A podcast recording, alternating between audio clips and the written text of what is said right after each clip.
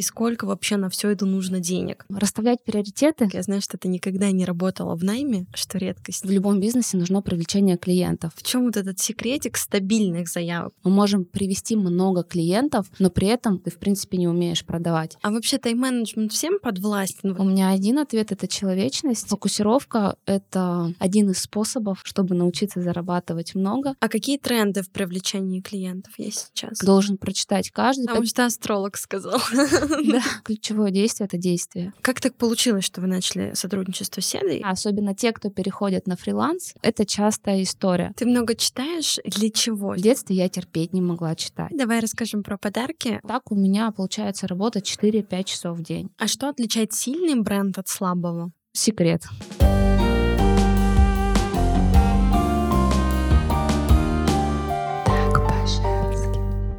Всем привет, я Марина Якимова. Вы слушаете мои авторские беседы «Так по-женски». Сегодня мы поговорим, как стабильно получать заявки на свои услуги, на каких площадках сейчас продвигаться и сколько вообще на все это нужно денег. Беседа с предпринимателем, сертифицированным маркетологом, спикером всероссийских и международных мероприятий, рублевым миллионером и просто красивой девушкой. Анастасия Мурзина у меня в гостях. Настя, привет. Да, привет. Расскажи вообще, как ты сейчас сама себя позиционируешь?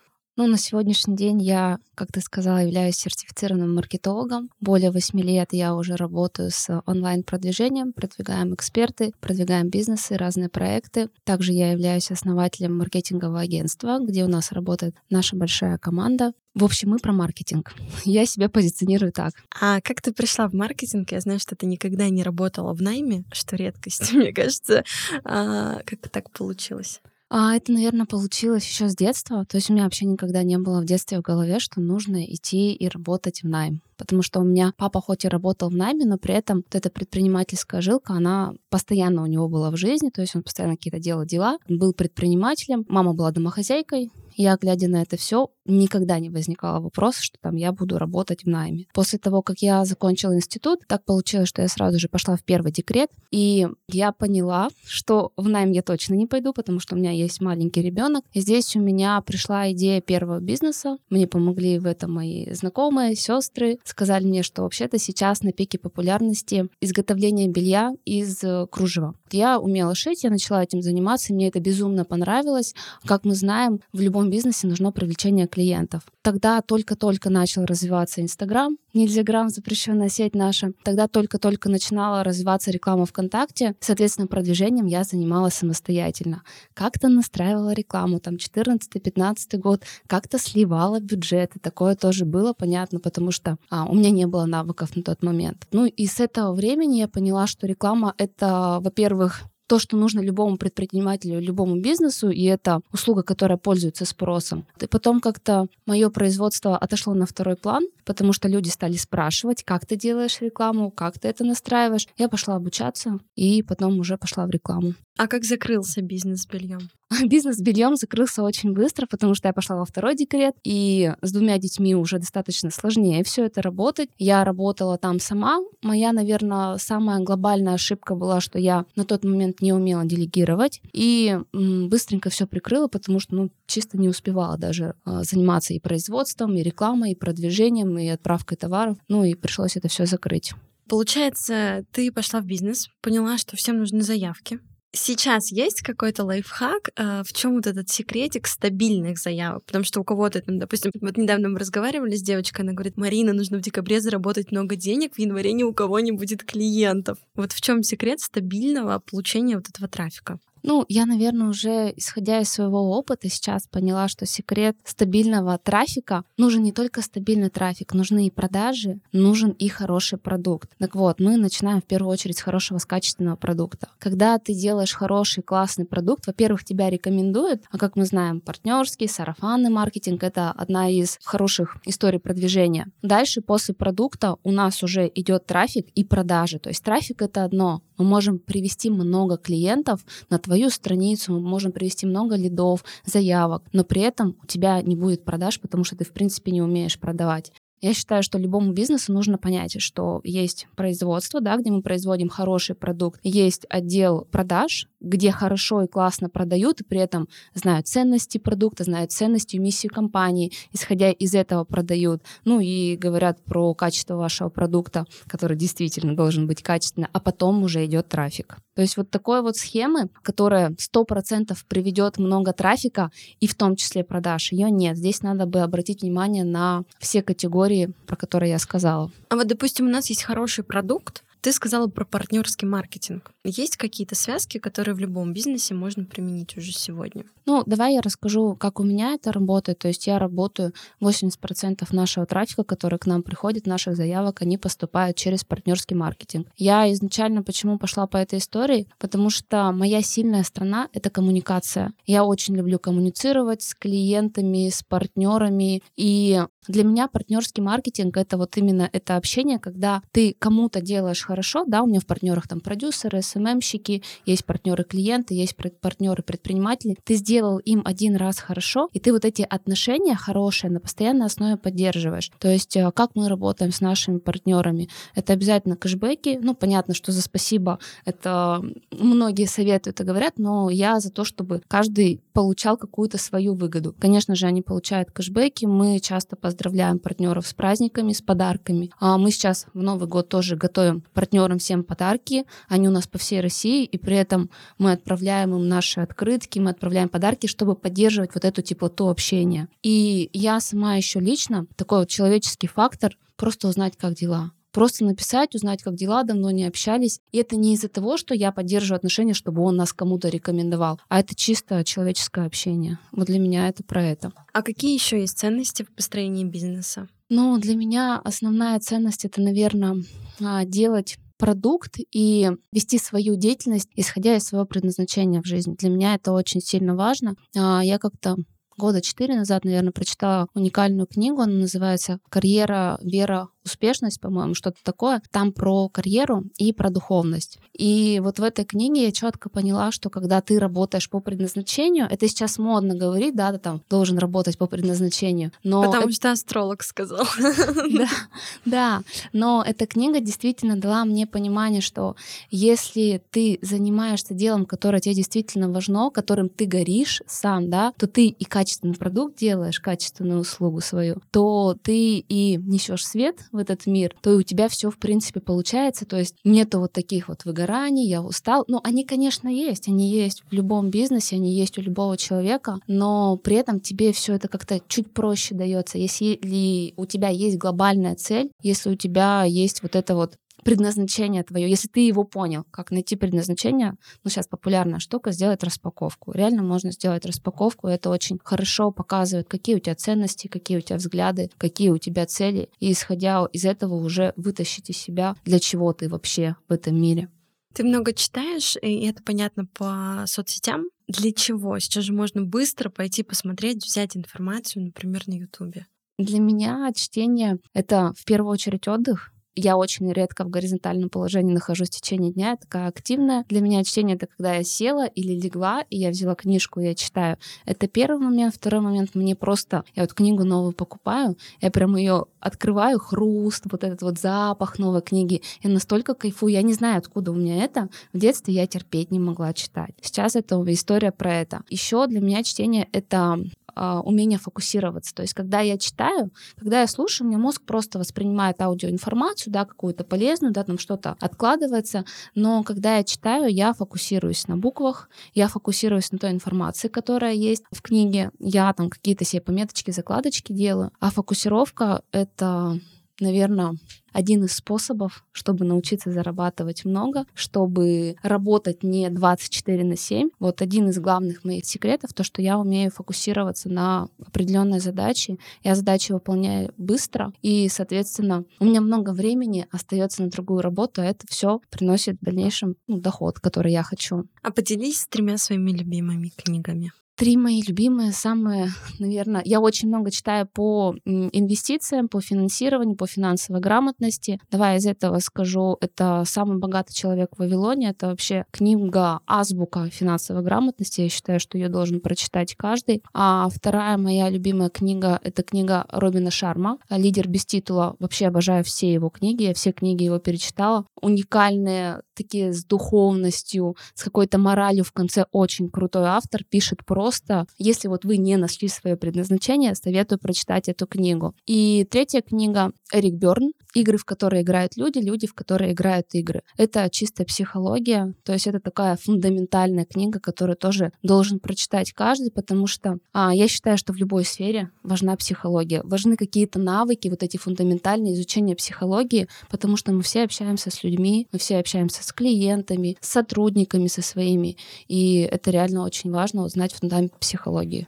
ты уже затронула тему по увеличению дохода, да, что фокусировка помогает э, вырасти в деньгах. Есть ли еще какие-то ключевые действия, которые помогут перейти на следующий уровень? Ключевое действие, ты уже сама сказала, это действие. У меня, знаешь, а, любимая фраза есть «просто бери и делай». У меня есть эта фраза. Мерч на футболке. Я постоянно говорю это команде, я постоянно заканчиваю так свои выступления на мероприятиях, потому что мы все много говорим, мы все много читаем, знаем, слушаем, поглощаем информации, но при этом до действия доходят просто пара процентов. Именно поэтому у людей вот эта вот прокрастинация возникает, а, нежелание что-то делать, недостижение своих целей. А, я еще скажу, есть прекрасная книга, называется «Быстрые результаты» Андрея Парабелума. Тоже, наверное, одна из моих любимых. И вот он как раз там говорит про прокрастинацию, про то, почему мы не успеваем ничего делать и как научиться делать большие дела, как научиться не откладывать. Советую тоже ее почитать.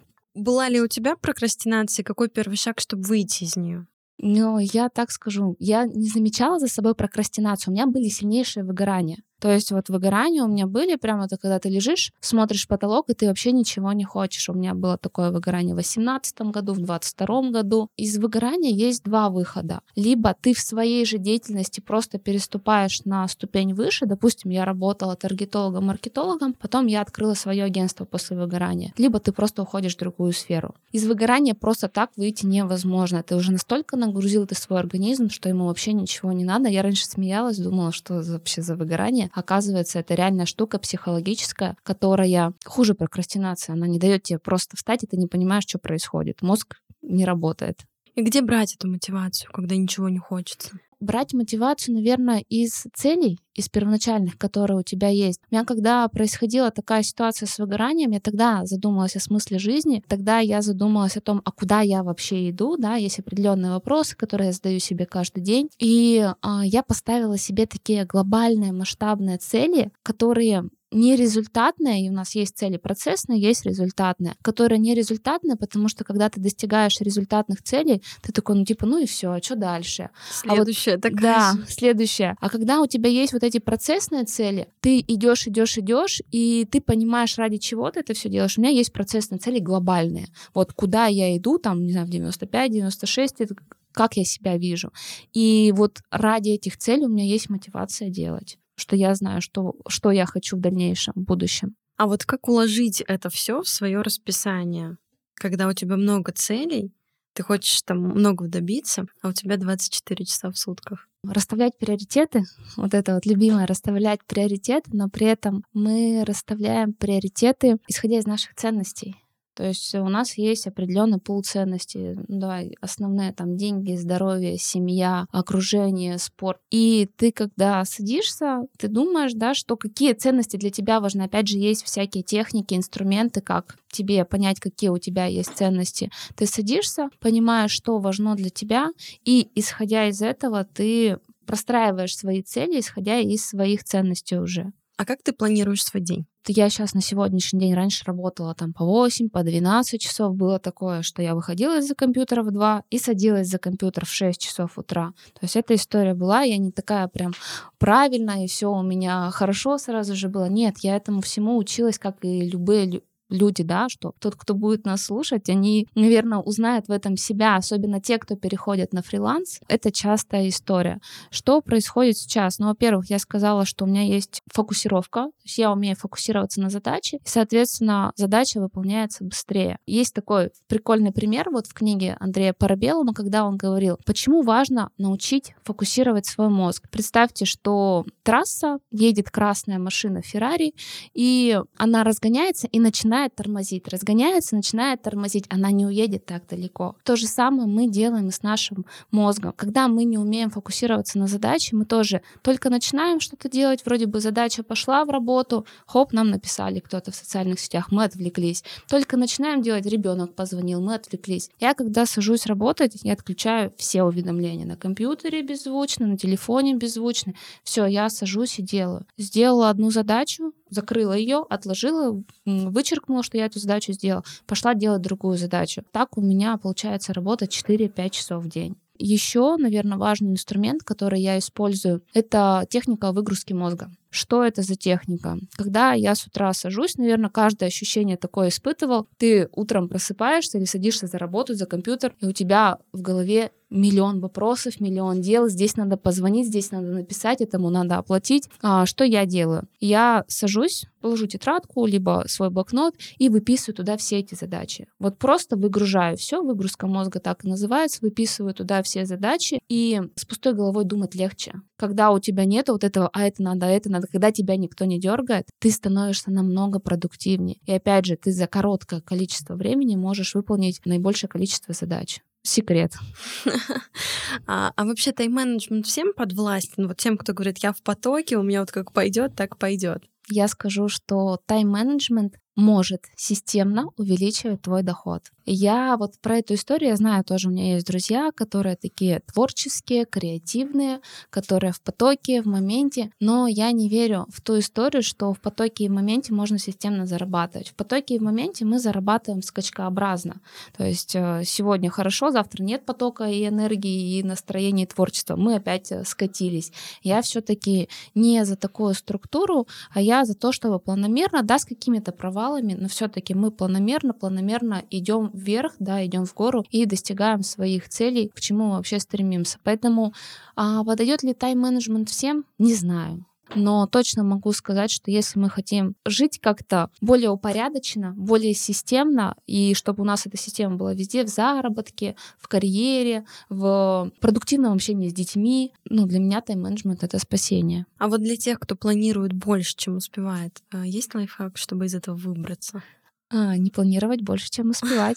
То есть это история про то, что я тоже... Было время, особенно когда были маленькие дети, я себя называла многозадачной, как это классно, как это круто, я все успеваю, здесь у меня там картошка жарится, там я пошла с детьми поиграла, здесь мне клиент написал. И только после времени я поняла, что многозадачность — это вообще не круто. Многозадачность — это такая расфокусировка на миллион задач, и ты ни одну задачу не завершаешь до конца, либо ни одну задачу не делаешь качественно. Я от этого ушла. То есть мы планируем только столько, сколько мы реально можем сделать, а лучше меньше, чтобы в конце дня не обесценивать себя. Вот это внутреннее обесценивание начинается. Ты напланировал 100-500 задач, потом такой, странно, я почему-то не успел выполнить. Да, конечно, ты чисто физически не успеешь, только только выполнить. Поэтому я советую планировать столько, сколько мы успеем сделать. Может там на одну-две задачи меньше, чтобы потом в конце дня все-таки похвалить себя, а не обесценить, что я там что-то не доделал. Или еще бывает у меня, например, такое, есть список задач, которые я открываю, когда осталось время, и тогда вообще в конце дня ты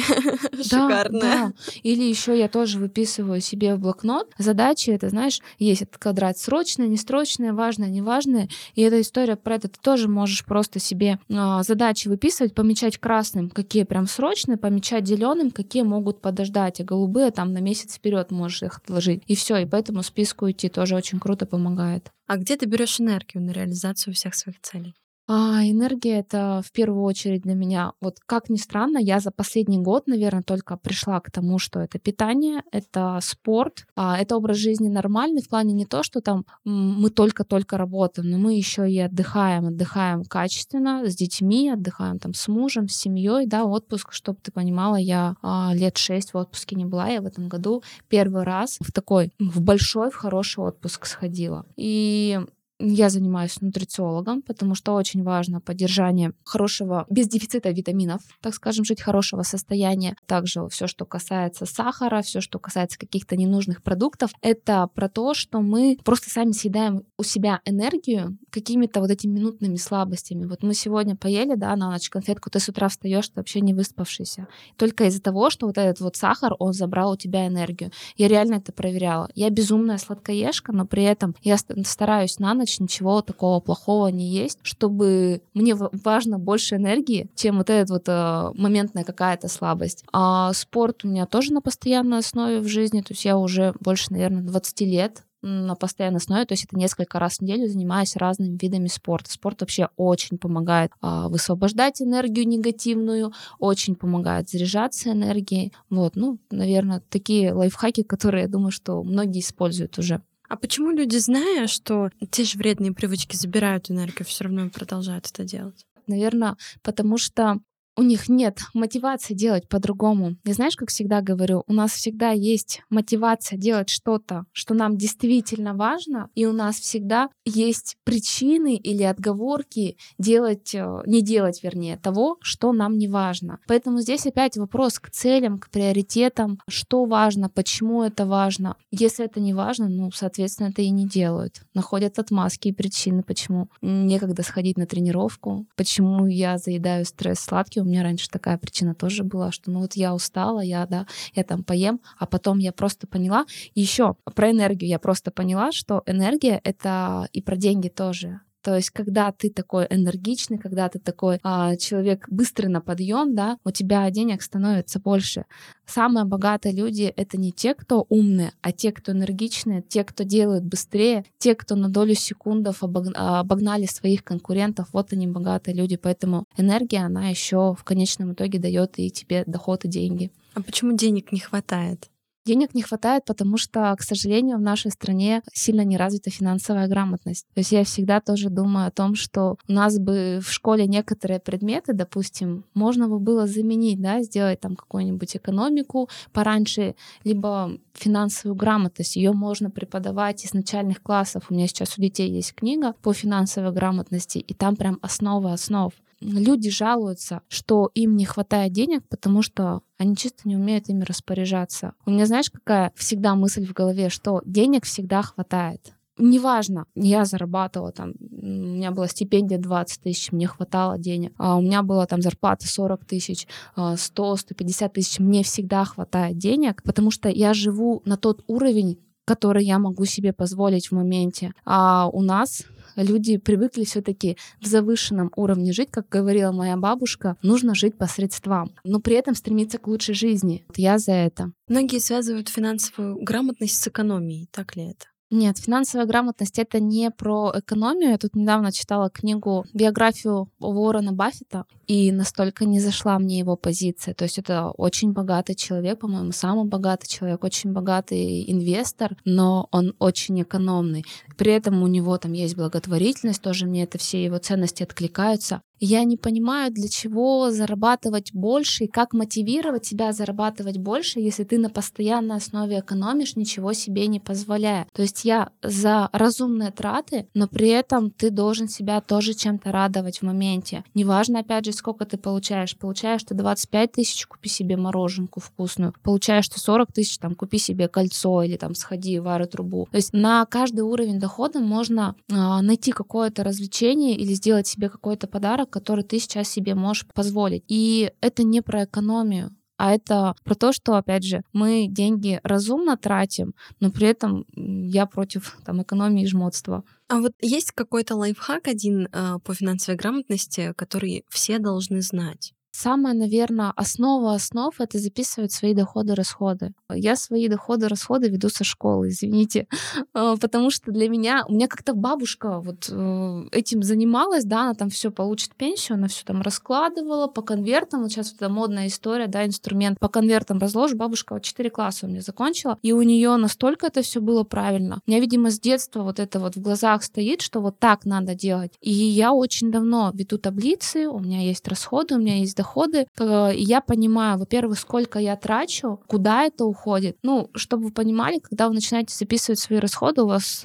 просто на кофе может по 5 по 6 тысяч в месяц уходить, а вы про это не знаете, не запоминаете, просто карты расплачиваетесь и все. И, наверное, первая самая ступень — это расходы-доходы записывать, чтобы понимать, куда у вас уходят деньги и на что. И если вдруг вы захотите накопить, допустим, на отпуск, то вы можете просто какую-то статью расходов урезать. Это же кофе. И накопить себе за год на отпуск спокойно. И второй момент, который тоже очень важен, это откладывать процент. Ну, ты откладываешь его на что-то. В дальнейшем, когда у тебя там большая сумма получается, ты уже начинаешь это инвестировать. Этот процент, он растет вместе с твоим доходом. То есть вот это вот 10% пресловуто, я в это не верю. Мы всегда с мужем откладываем намного больше 10%, а я верю в то, что там, ну, когда у тебя зарплата небольшая, может быть и 10. Чем больше у тебя доход, тем больше ты процент откладываешь, но при этом, когда ты начинаешь зарабатывать больше, ты уже должен задумываться о том, как сделать так, чтобы деньги работали на тебя. То есть, ну, это уже идет э, инвестирования. То есть основы инвестирования должен тоже изучать в этом плане.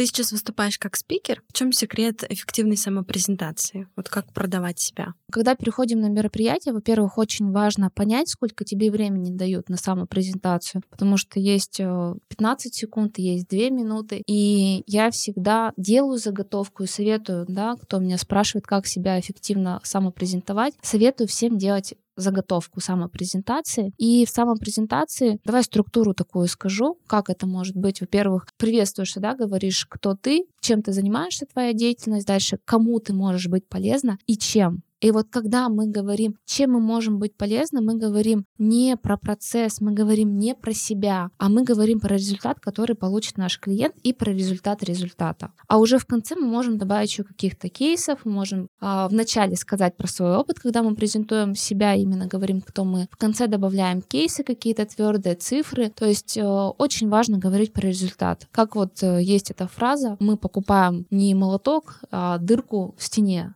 так и тут. То есть у каждой деятельности есть определенный результат. А наши клиенты, когда платят деньги нам за услуги, да, по трафику, по таргету, они не платят нам деньги за клиентов, они платят нам деньги, чтобы получить потом с них деньги. То есть они платят э, деньги, чтобы получить какой-то результат с этих клиентов. И я постоянно говорю про окупаемость, я постоянно говорю, сколько зарабатывают с нами наши клиенты. Да, здесь еще есть цепочка отдела продаж, но мы с отделом продаж тоже стараемся работать всегда, стараемся дать какие-то рекомендации, иногда даже скрипты прописываем, чтобы клиент все-таки получил результат когда он ушел от нас. А можешь поделиться каким-то ярким кейсом своего агентства? А у меня есть, наверное, два таких самых ярких кейса. Давай я расскажу. У меня есть э, проект международный, я работаю в нем больше двух лет уже. Это инвестиции в Европе. И клиент ко мне пришел, ситуация заблокирована кабинета, тогда мы еще работали в Фейсбуке. Пришел, у него был заблокирован кабинет, таргетолог сказал, что ничего вообще сделать нельзя, у него было 300 подписчиков в Инстаграме. Запуски мы первые там делали буквально на 100, на 200 тысяч рублей. Сейчас у нас э, уже запуски на много десятков миллионов. У нас все социальные сети колоссально выросли, там уже по 30 тысяч подписчиков. Я с этим клиентом работаю больше двух с половиной лет. То есть я вот прям максимально увидела весь путь увидела весь результат, который мы получили, и мне очень нравится ее построение, как она строит. То есть сначала была команда там 5 человек, да, сейчас у нас уже команда больше 12 человек, 13, по-моему, или 14. Вот, и у нас постоянно дорабатывается отдел продаж, мы постоянно работаем над привлечением трафика, постоянно. Реклама не останавливается никогда. Мне очень понравилась история, про которую недавно рассказывала Саша Митрошина, про то, что трафик должен покупаться всегда. И иногда даже мы одного клиента, либо одного подписчика выкупаем два раза. Потому что нормально, когда люди отписываются, подписываются, снова опять отписались. При этом у людей почему-то сейчас складывается ощущение, что если я купил вот этого клиента или там лида, да, то все, он мой. Да нет, у тебя может продукт какой-нибудь плохой быть, он один раз купил и ушел. И вот на эту историю нужно тоже обращать внимание. И моя клиентка из Европы, она как раз очень классно простраивает это все. И второй, наверное, такой звездный, успешный кейс. Я очень люблю спикера Седу Каспарова, все ее знают. Вот, я очень долго собиралась на ее курс, я ходила ходила на ее конференцию, у меня там есть с ней фотографии,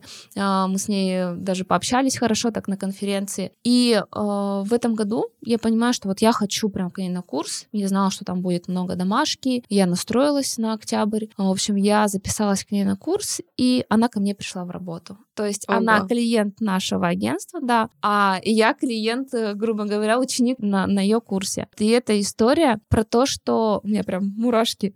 Это история про то, что я очень люблю продвигать проекты, за качество продукта, которых я знаю. У нас очень много звездных клиентов, про которых, к сожалению, я не про всех могу говорить из-за там Индей, но я очень многими продуктами сама пользуюсь, да, я тоже вчера про это рассказывала в сторис, э, есть там тренер по фитнесу, э, есть изготовление, большая компания домов и мебели, и когда я знаю за качество продукта, мне настолько приятно продвигать такие проекты, и я вот прям, команда тоже очень любит такие проекты, и мы делаем все, чтобы этот продукт пошел дальше в мир, чтобы о нем узнало больше людей. И я даже здесь где-то подцепляю свою миссию продавать такие качественные товары или услуги, чтобы до потребителя вот это качество дошло. Вот э, у многих сейчас как раз-таки фрилансеров есть идея того, чтобы поработать, да, с, со значимыми, да, с большими фигурами инфобиза. Как так получилось, что вы начали сотрудничество с Седой? Это был какой-то разговор или, может быть, там как-то случайно получилось? Расскажи. Я вчера, да, рассказывала эту тему про то, что у меня подруга недавно спросила, Настя, как ты выходишь на такие крупные, большие проекты? У меня один ответ — это человечность. Э, просто у меня очень много знакомых продюсеров в инфобизнесе, которые знают, насколько качественный продукт, ну, услугу, да, мы предоставляем. И если они в какие-то большие проекты заходят и видят, что там что-то не то по трафику, они, конечно же, пишут мне, что Настя, вот такой вот проект, вот такой вот результат. Мы сначала заходим на аудит, смотрим, что у них там не так, даем им рекомендацию, простраиваем стратегию, и это все без оплаты, потому что я делаю людям хорошо, люди ко мне приходят первый, второй, десятый, пятнадцатый раз. И это история про то, что я вот за человечность. Полностью мое продвижение, создание моей, нашей услуги качественно, оно все завязано на том, что вот эти человеческие отношения, когда мы даем рекомендации, когда мы простраиваем стратегию, когда мы знаем, как получить результат, приводит нас вот в такие проекты крупные. А что отличает сильный бренд от слабого? А сильные бренды, как я уже сегодня говорила, они на долю секунды впереди слабых брендов. То есть вот эта вот конкуренция на рынке, она действительно существует, но у всех конкурентов э, есть сильные и слабые стороны. Но когда ты что-то узнал, предпринял быстрее, чем конкурент, это как раз про энергию, про быть быстрее, про энергичность, когда ты что-то узнал быстрее, чем твой конкурент, и тут же это внедрил, потому что частая история бывает, что мы что-то узнаем, но откладываем. Вот сейчас напишу пост, вот сейчас еще картиночку сделают мне, и я потом это все выложу. А у тебя конкуренты уже это все сделали. И они оказались первыми, а не ты. Поэтому очень важно на рынке стать первым только за счет того, что ты быстрее. А какие тренды в привлечении клиентов есть сейчас? На сегодняшний день один из самых главных, мне кажется, трендов — это, во-первых, постоянно покупать трафик постоянно, потому что инфополе большое, конкурентов много. Сейчас очень много экспертов, блогеров, все что-то запускают, все что-то делают с помощью своей там вот этой уникальности, да, вытаскивают из себя, что они могут дать этому миру. Поэтому покупать трафик постоянно и вот эта мультиканальность трафики. То есть, как мы уже знаем, да, там площадку закрыли одну, где очень большое количество подписчиков, многие бренды и бизнесы потеряли. И я сейчас простраиваю стратегию себе, простраиваю стратегию своим клиентам, когда мы идем в мультиканальность, то есть мы раскладываем яйца по разным корзинам, так скажем, идем там на разные площадки, вплоть до площадки Одноклассники и Авито. То есть вот мы прям везде сейчас. И эта история про то, когда мы на многих площадках э, люди посмотрели нас здесь, посмотрели нас там, увидели видео на Ютубе. То есть вот эти касания происходят. По последним исследованиям по маркетингу человеку надо там в разных нишах от 30 и больше касаний. От 30 касаний, чтобы он стал твоим клиентом. А раньше говорили вроде 7. Сначала было 7, потом было 15, потом было 20. Вот в 23 году, опять же, говорю, в разных нишах, конечно, если там какой-то продукт обычного спроса хлеб, нам не надо 30 касаний с этим. А вот именно я говорю про инфобизнес, про экспертов, да даже вот изготовление мебели и домов, мы очень много вкладываем в рекламу и в трафик денег, просто чтобы крутить на охват, на узнаваемость. Чтобы человек, когда, допустим, принял решение кухню ему надо в новый дом, да, у него в голове было, что он вообще-то подписан там на определенное сообщество в городе Кемерово, и вообще-то он знает, к кому обратиться, потому что он уже там и отзывы посмотрел, он уже посмотрел, какие они кухни делают, какое у них качество товара. У него в голове сразу возникает имя какой-то компании. То есть это вот про это. Ты назвала несколько площадок, да, да, там и Telegram, и YouTube, и запрещенная социальная сеть сейчас. Как выбрать ту, где продвигать себя, с чего начать? С чего начать? Это начать э, с аналитики, с простой. Аналитика целевой аудитории. Я думаю, что всем это знаком этот термин. Аналитика конкурентов. А если мы выбираем канал, привлечение, с чего начать, да, мы вот только-только новички. Мы идем, смотрим, где сидит наша целевая аудитория, прям анализируем, смотрим подписчиков, смотрим, кто комментирует, кто смотрит какие видео, кто лайки ставит. Дальше мы идем в запросы Яндекс.Вордстат, там очень много запросов, допустим, там продвижение а, на такой-то площадке, мы смотрим, кто где на какой площадке продвигается по этим запросам. Дальше а, мы идем анализируем конкурентов, это вообще самый простой метод, то есть мы смотрим, где продвигаются наши основные большие конкуренты, где конкуренты, которые только-только новички, но в принципе у них все неплохо, и заходим тоже на эту площадку, смотрим активность их социальных сетей, смотрим наполнение их сайтов и начинаем продвигаться с той площадки, где можно вложить меньше бюджета, но получить в результате какую-то выгоду от этого. Например, многие про Телеграм говорят бесплатно. А, возможно ли там бесплатно сейчас собрать аудиторию? В Телеграме у нас есть много способов бесплатного продвижения. Вообще актуальная площадка, я думаю, что она еще лет пять точно будет на пике популярности. И в Телеграме там есть и инвайтинг, когда мы добавляем с телефона книги кого-то. Там есть и комментинг, когда мы комментарии пишем экспертные какие-то. Там есть и коллаборации разные. Там очень часто, если ты пишешь уникальный контент, то занимаются пересылкой, то есть пересылают твой пост кому-то еще. Если пост реально интересный, на тебя подписываются. В Телеграме есть определенная фишка, уникальность контента. Там не любят вот эту вот Википедию копипаст, когда ты просто скопировал где-то статью и ставил в Телеграм. Там а, люди почему читают вот эти длинные посты, потому что, во-первых, читающая аудитория, во-вторых, люди взрослее, чем в запрещенной сети. Я даже подразумеваю, что они более умнее, потому что они читают такие длинные посты. Тагстат проводил опрос в Телеграме больше аудитории, которая зарабатывает 150 плюс. А это уже аудитория, которая выбирает, что купить. То есть она не покупает сразу же и быстро, нет у нее импульсивных покупок у этой аудитории. И здесь э, тоже очень важно эту аудиторию зацепить, и вот э, формат контента там очень важен именно для продвижения бесплатного. Хочу поговорить про маркировку рекламы. А в июле эта тема снова стала актуальной. Почему люди так много об этом сейчас говорят? Ну, потому что маркировка рекламы у нас введена была с прошлого года, с сентября, но в этом году нам объявили, что вообще-то будут штрафы, ребята. И маркировка сначала была введена только там, в таргетированной рекламе, в кабинетах где-то, а сейчас ее еще и ввели на посевы. То есть это реклама у блогеров, это посевы в каналах, это закупка рекламы в сообществах ВКонтакте, и штрафы там достаточно большие, именно поэтому эта тема стала актуальной. Я думаю, никто не хочет платить штрафы. А какие штрафы, можешь рассказать? Слушай, там надо смотреть, там э, физические лица от 50 тысяч рублей, там разные штрафы за разный формат нарушений. Ты можешь промаркировать неправильно, за это будет штраф. Ты можешь не сдать отчетность, за этот будет штраф. Ты можешь просто не промаркировать, это будет штраф. Причем ответственность там несет каждое звено цепочки. То есть, допустим, да, мы как агентство работаем с нашим клиентом, он рекламодатель является, и мы размещаем на каких-то площадках рекламу. Это не знаю, там, в пабликах, в сообществах каких-то, в Телеграме. И ответственность несем и мы, и рекламодатель, и тот человек, у которого мы закупаем админ вот этого паблика или собственник паблика. И также ответственность несет и ОРД, то есть чтобы оно правильно передало все данные в ЕРИР, ну, которые потом уже передают данные в органы, в Роскомнадзор и в Федеральную антимонопольную службу. У юрлиц там штраф, по-моему, тоже от 100 тысяч. То есть там надо смотреть, там и 100, и 300, и 50 есть вот такие штрафы. А какие основные правила маркировки?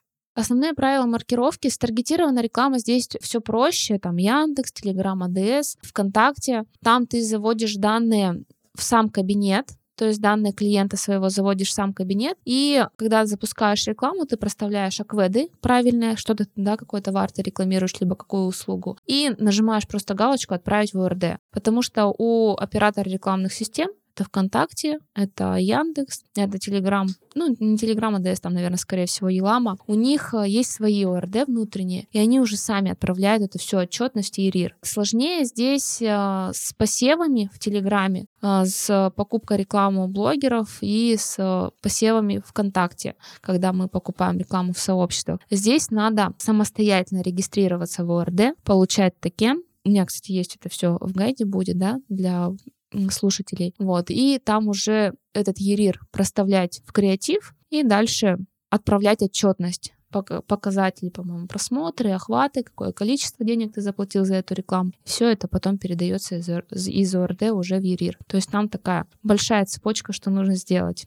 Ты сказала про гайд, давай расскажем про подарки. У нас сегодня три материала, и, как обычно, описание подкаста — это отдельный практический блог, куда можно зайти и познакомиться ближе с экспертом. Сегодня это основные правила рекламных подач, как раз-таки все про маркировку рекламы, что вам нужно знать. А я сама посмотрела, очень интересно, очень емко. Можно знакомиться. И 14 каналов бесплатного продвижения для тех, ну, как раз-таки трафик должен быть постоянно, поэтому для тех, кто не хочет э, много денег на него тратить, можно начать хотя бы с этого. Как получить эти подарки, вы сможете прочитать в описании. Там у нас все ссылочки есть, а также все ссылочки на социальные страницы Насти. Расскажи, в каких форматах сейчас можно с тобой поработать? Это только работа с агентством или есть какие-то личные консультации? Угу. Смотри, у меня формат работы — это консультации, но они очень редкие в связи с занятостью и в связи с дорогой стоимостью моего часа. Извините, но это так, потому что я не растрачиваю время свое. У меня есть, ну, прям такие глобальные задачи, которые мне, правда, нужно сделать. Это касается моего агентства. Также я самостоятельно простраиваю стратегии, то есть работаю как маркетолог в компаниях, но это тоже такой про- проект один, там раз в два месяца я беру для построения стратегии. Это такая долгая работа, работа чисто личная моя. Все услуги, которые нужны ну, собственнику, предпринимателю, эксперту, онлайн-школам, продюсерам для привлечения трафика, они все есть у нас в агентстве. То есть у нас, э, давай перечислю, э, реклама, закупка рекламы у блогеров, у нас есть закупка в посевах в Telegram, Telegram ADS, э, развитие YouTube, развитие Google ADS, реклама в Фейсбуке, реклама ВКонтакте, в Одноклассниках, на Авито, в Яндексе. То есть мы прям отличаемся очень сильно от конкурентов на рынке тем, что у нас комплексное привлечение трафика. У нас прям есть отделы определенные на каждой площадке, и даже есть отдел инфобизнеса, а есть отдел просто товары или услуги, потому что все-таки это специфичное направление, да, несколько разных направлений, и очень важно, чтобы у таргетологов по инфобизнесу был опыт именно в этой сфере, потому что там есть а, свои нюансы, и у таргетологов, кто продвигает у нас товары или услуги, у них там тоже есть свои нюансы именно в продвижении этих услуг. А как бизнесу понять? Вот, э, мне кажется, достаточно популярная дилемма пойти найти СММщика или все-таки в агентство обратиться? Ну, то есть как понять, а, кому пойти к частному специалисту, да, либо пойти к агентству? А, тоже тут проводила опрос у своей целевой аудитории, почему вообще они идут в агентство, почему они не ищут частных специалистов, либо уходят от них. А, самая глобальная проблема — это безответственность частных специалистов часто такое бывает, там енот рожает, э, у кошки температура, и вот эта вот вся история. Не сделали работу, не отвечают на звонки, Агентство это все-таки более серьезная структура. Если кто-то что-то, не дай бог, там, да, у нас заболевает, то его может всегда подменить, там, либо закупщик другой, либо проект другой. И у нас нет такого, что у нас какие-то есть, что мы не сделали. И у нас это происходит все официально, то есть мы отвечаем, у нас есть договор, там прописано все, что мы должны сделать, там прописано все, что должен сделать наш клиент. И как бы это уже такие официально договорные юридические отношения, поэтому я думаю, что в первую очередь вот это это. Во вторую очередь, то, что в агентстве есть множество разных специалистов, то есть у нас есть и дизайнер, и копирайтер свой, и таргетолог, и проект, и стратег, и маркетолог. Вся эта команда работает над одним проектом, потому что важно и аналитику сделать по площадкам, целевой, конкурентов, важно сделать хороший, красивый креатив, написать классный, качественный текст. Когда ты работаешь с одним специалистом, ну, я не верю в то, что ты можешь быть мастером много рук, много ног, да, во всех делах, все-таки у тебя получается в какой-то в одной сфере. Если это таргетолог, да, возможно, он умеет классно нажимать кнопочки там в компьютере, но при этом он не умеет простраивать стратегию. Он не может тебе рассказать, как выстроить воронку продаж. А мы как раз вот этим всем занимаемся. И этот комплекс дает нам возможность э, закрывать клиентов, то есть в наше агентство, да, а не те, кто работает с частными специалистами.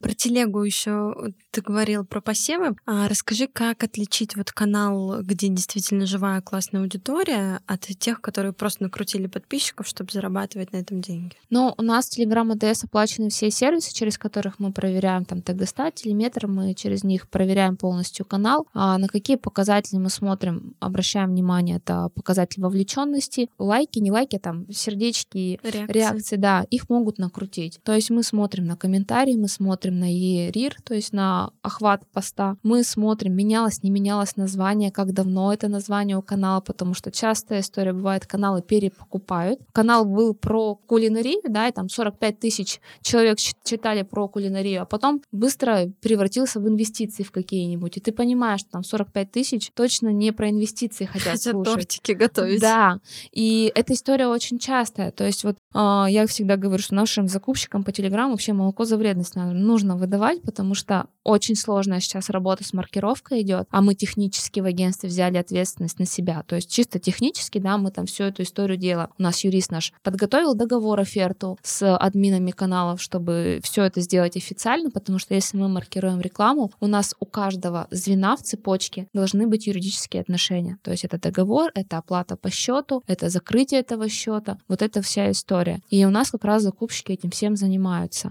А дальше мы обязательно смотрим, где закупаются эти каналы, а, в каких каналах. Сейчас мало очень ботов, но сейчас есть мотивированный трафик. Про это мало кто знает. Я расскажу, что в Телеграме есть мотивированный трафик. Это когда покупают живых людей, и они подписываются на канал за деньги. То есть им не интересно про инвестиции читать, или им не интересно про маркетинг. Они просто за деньги подписались, потому что им там дали сколько-то рублей. Да, они подписались, через время они отписываются. Это называется мотивированный трафик, новая проблема в Телеграме. Также новая проблема в Телеграме это сейчас гивы известных очень людей. А, я не буду называть, кто но в прошлом месяце, по-моему, очень известные двое людей провели гиф в Телеграме, и такую ерунду они сотворили с трафиком, который у нас был в Телеграме. У нас была запущена реклама в Телеграм АДС, и на одном канале все прекрасно работало. Мы смотрим, там подписчик снижается. Мы добавляем еще туда бюджета, и просто оттуда приходят, ну, из подписчиков ерунда. Они никак не реагируют. Мы думаем, что это за подписчики? А потом понимаем, что на этот канал нагнали подписчиков с гива ну, понятно, что непонятно, кто пришел. Вот, мы прям разбирались в этой ситуации очень долго, но такая история тоже была.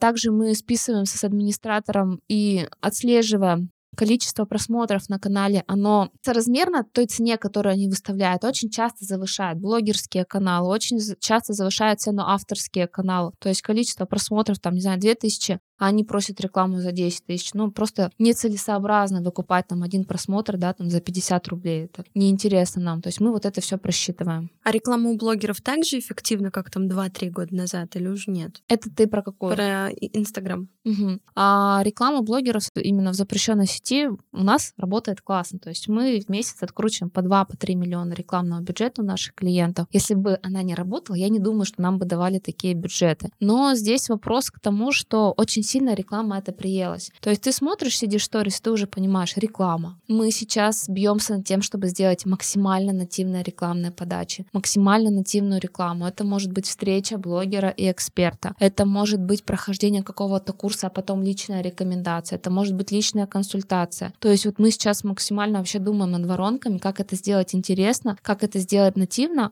Вообще реклама блогеров круто работает, когда они прям от души рекомендуют. То есть попробовали продукт, порекомендовали, порекомендовали от души, а, сходили на консультацию, порекомендовали. И а, мы сейчас все больше и больше обращаем внимание на рекламу у лидеров мнений. То есть это не блогеры, а это люди, у которых есть там 5, 7, 20 тысяч подписчиков, но они не ведут блогерские каналы. Они ведут либо экспертные каналы, либо просто как обычный человек. И от них рекомендации очень круто работают. У них аудитория не приелась к рекламе, она не выжжена рекламой. У них аудитория доверяет этому человеку. Почему-то же они подписаны, он не блогер, он никто, просто подписаны, потому что, возможно, он эксперт эксперт, либо знакомый человек. И эта история сейчас вот с лидером мнений хорошо работает. Какая ближайшая цель лично у тебя и у твоего агентства? Сегодня была планерка в агентстве, и я говорила о цели на ближайший год, на 5, на 10 лет. Ближайшая цель в агентстве — это стать лидерами рынка, но она не ближайшая. Она вот именно на 5, на 10 лет, потому что я очень большую аналитику проводила в ноябре, аналитику целевую, аналитику конкурентов. Конкурентов очень много, конкуренты очень классные. Вот реально конкуренты делают такое, Я иногда смотрю, и начинается такое обесценивание, но я нашла то, что не делают конкуренты. Я нашла то, где мы можем стать первыми. И меня это так подстегнуло, у меня сразу такой уровень уверенности 100% level стал. И я прям довольна сегодня команда, с командой делилась результатом. Я говорю, вот мы идем туда-то и туда-то, все, вот наша цель. Если говорить про личные цели, у меня есть четыре такие вот прям глобальные цели, вот про что я тебе говорила в начале, к чему ты стремишься, к чему ты идешь. Давай по порядку. Первая глобальная цель — это прожить как много больше счастливых дней в своей жизни и как можно дольше. То есть, по факту, мне кажется, эта цель есть у любого человека, потому что мы же все что-то делаем, мы же все к чему-то стремимся. Для чего? Для того, чтобы жить. И вот эта вот цель прожить дольше, она подтягивает за собой маленькие цели. Нормально питаться, нормально выглядеть, чувствовать себя по здоровью нормально. Для этого надо делать то, то, то. Вот это глобальная цель моя. Вторая глобальная цель — воспитать успешных детей, которые принесут что-то в этот мир, потому что когда успешные люди воспитывают своих детей по своему, так скажем, пути, дети тоже что-то делают хорошего для этого мира. Это вот у меня вторая и третья цель. Во-первых, э, воспитать детей, чтобы они были грамотными, хорошими, добрыми людьми с такими с хорошими качествами. И третья цель — это оставить след в этой жизни, да, о себе, я не знаю, сделать какой-то хороший, качественный продукт, сделать классное агентство, разработать какое-то приложение. То есть э, что-то, что будет давать пользу людям сейчас и что даст пользу людям потом. У меня мурашки. Да. Вот. Это, наверное, такие три основные мои цели, к которым я сейчас иду. И, в принципе, я не то, что сейчас к ним иду, они у меня будут когда-то потом. То есть вот я всю жизнь буду к этим целям идти. И про счастливого человека это, наверное, для каждого важно. Я очень долго думала, как же стать вот этим счастливым человеком, и я поняла, что мы счастье в моменте очень мало кто замечает вообще. Да, мы замечаем счастье только тогда, когда у нас что-то происходит. Что-то болит, что-то плохо, что-то на работе не очень уволили, или там начальник накричал. А когда мы живем, в принципе, все хорошо. Мы не замечаем этого, что у нас все хорошо. А заболел, не знаю, там палец или заболела нога, ты такой думаешь, М, вот зуб не болел, было все хорошо, сейчас вот заболел, как-то мне не очень. И поэтому я думаю, что цель каждого человека научиться ценить счастье в моменте, научиться вот это вот проживать счастье, когда она идет, идет на постоянной основе в течение каждого дня, каждой недели, каждого месяца. И вот это вот состояние ценить очень сильно. А как думаешь, почему люди связывают счастье с деньгами? Там вот я буду миллионером, тогда ты буду счастливым. Потому что многим людям кажется, что когда у них будет много денег, они себе все смогут позволить, они везде смогут съездить, они все себе смогут купить, что захотят. Но по факту деньги и счастье это совершенно два разных фактора. Как есть э, пословица или поговорка, кто-то сказал, что, конечно, плакать в Мерседесе всегда лучше. Ну, то есть, когда у тебя все плохо, но при этом ты хорошо обеспечен, да, это всегда лучше, чем когда ты там совсем нищий. Но э, я знаю, много успешных людей финансово, несчастливые, без счастья, без полного, то есть погоня за деньгами, но при этом они не видят, как растут их дети, не замечают вот эти вот все моменты. Они не общаются со своим мужем или со своей женой, они не общаются со своими сотрудниками, в принципе, у них нет такой человечности, вот эта вот радость человеческого общения, да, радость коммуникации. И это действительно несчастные люди, у которых вроде бы много денег, но при этом итог-то какой? С этих денег, да. Ты можешь себе все позволить, но когда ты себе все позволяешь, тебе очень сильно приедается это все в жизни. То есть, когда ты постоянно ешь красную икру, она тебе становится невкусной за, за неделю, за две, за три. И это история про то, что надо, наверное, быть чуточку голодным всегда чуточку голодным в деньгах, чуточку голодным в питании в своем, да. У меня бабушка говорила всегда, что из-за стола нужно выходить немного голодным, потом насыщение придет. Это вот история про это, что мы должны всегда чуть-чуть не до, чтобы стремиться выше. А когда у нас уже идет перенасыщение во всем, в одежде, в еде, в каких-то развлекаловках, это нас уже потом просто не радует. И именно поэтому счастье с деньгами, оно вообще никак не связано. А сколько прошло времени от того, что ты маркетолог, до э, руководителя агентства? Слушай, наверное, сразу же в двадцатом году, когда я начала, во-первых, брать свои новые ну, проекты, да, уже сама начала как работать, там, 19-20 год, я сразу начала себе брать помощников. У меня был дизайнер, у меня был копирайтер, у меня была помощница на постоянной основе, она до сих пор работает сейчас у нас в агентстве. Команда-то у меня была сразу же, но вот как агентство я себя не позиционировала. Потому что я поняла, что я очень много времени трачу на создание креативов. Зачем мне это? Я научилась делегировать в тот момент. Господи, я... у меня синдром отличницы всю жизнь был. И вот в тот момент я поняла, что я засекла час, я трачу на один креатив, когда другой человек за 10 минут его может сделать. Я просто, ну, не креативная душа, я не люблю вот это все творчество. Я больше по цифрам, по математике. Поэтому я сразу все это делегировала, но это была такая чисто команда. А если говорить про агентство, наверное, два года нам будет весной. Два года у нас э, агентство именно уже с сотрудниками, с проектами, с таргетологами, вот чтобы такое основательное агентство. А вот момент делегирования, как изменила жизнь, когда появилась команда? А, ну, во-первых, вот про делегирование еще скажу, что это реально достаточно сложная история, когда ты всегда все делаешь сам, и ты такой, типа, ну, никто не может сделать лучше, чем я. И вот этот делегирование — это момент доверия. Это чисто психологический фактор, когда ты думаешь, что ты там сделаешь э, лучше все сам, когда, не знаю, там берешь на себя кучу, миллион задач, да, но при этом ты не выполняешь их все, и ты не делаешь их все качественно. Когда я задумалась об этом, что реально есть люди, которые делают это лучше, чем я, вот это очень сложно признать, но я сейчас это признаю даже в управлении. У меня прекрасная управляющая. Даже в склейке видео у меня прекрасный человек, который это все делает. Даже бизнес-ассистент у меня есть. У меня есть два ассистента, которые один делает одни задачи, другие делают другие задачи. Я понимаю, что они это делают лучше и качественнее, чем я. То есть я сделала в приоритете себе определенные задачи, да, какие я должна как собственник выполнять, а все остальные задачи мы просто разделили по агентству, и люди их реально выполняют лучше, чем я. Вот с этим надо смириться, тогда ты научишься делегировать. А какие задачи выполняет собственник? Собственник в первую очередь это цели компании, это стратегия, ты смотришь, да, как можно улучшить свой продукт. Обязательно собственник компании должен знать целевую аудиторию, он должен знать конкурентов всех в лицо. Это обязательная история, когда собственник садится и все это анализирует. Вот, финансовые цели, то есть простраиваем план продаж и о, цели компании, которые мы ставим там на месяц вперед, на год вперед, медиаплан пишем. То есть это история про управление. Собственник должен заниматься управлением и стратегией. У меня э, есть традиция, каждый выпуск заканчивается вопросом от гостя, который мы задаем слушателям, чтобы они с собой знакомились, себя узнавали. А какой-то вопрос будет сегодня от тебя основной вопрос, который я задаю себе каждый вечер. У меня есть определенная рефлексия каждый вечер. И каждое утро, когда я просыпаюсь, я тот же самый себе вопрос задаю. Расскажу, наверное, небольшой секрет, что утром мозг лучше всего думает, потому что он свежий, он выспавшийся, да, он отдохнувший, и очень круто утром рефлексировать. Вот вопрос, который я хочу задать вам. А, задайте себе такой вопрос. Куда вы вообще идете? Куда вы идете и что вы хотите в этой жизни. Вот прям сесть и написать на листочке это, посмотреть. Можно это делать месяц, эту практику. Вы тогда поймете свое предназначение, вы поймете свои цели, ценности. Вы полностью сможете с помощью этих вопросов распаковать себя. Это вот по сферам нужно делать жизни?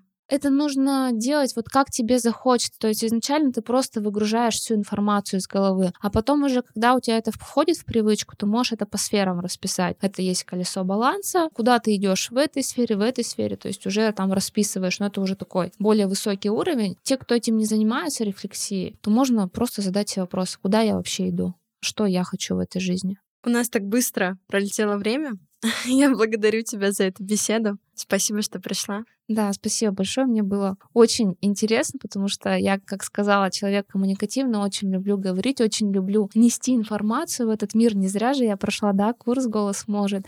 И действительности не реклама, просто курс очень сильно, да, помогает мне именно в моем ораторском мастерстве. Вот я рада была у тебя побывать приглашенным гостем. У тебя есть э, телеграм-блог «Записки маркетолога», где тоже очень много информации э, безоплатной и про продвижение, и про ту же маркировку, и про э, вообще как развиваться, как зарабатывать деньги, психология тоже там есть. Поэтому я всем рекомендую, по крайней мере, попробовать посмотреть, перейти в описание, найти там все эти ссылки и забрать подарки. Там вы с Настей сможете можете ближе познакомиться. Напоминаю, что это основные правила рекламных подач маркировка рекламы и 14 каналов бесплатного продвижения. Вы можете нас слушать на Apple Podcast, на Яндекс Музыке, ВК подкасты, Google подкасты. Оставляйте обязательно а, свои инсайты в комментариях, а также в сторис, ведь это так по-женски. Вы можете продолжить слушать предыдущие выпуски, они все в открытом доступе. На сегодня все.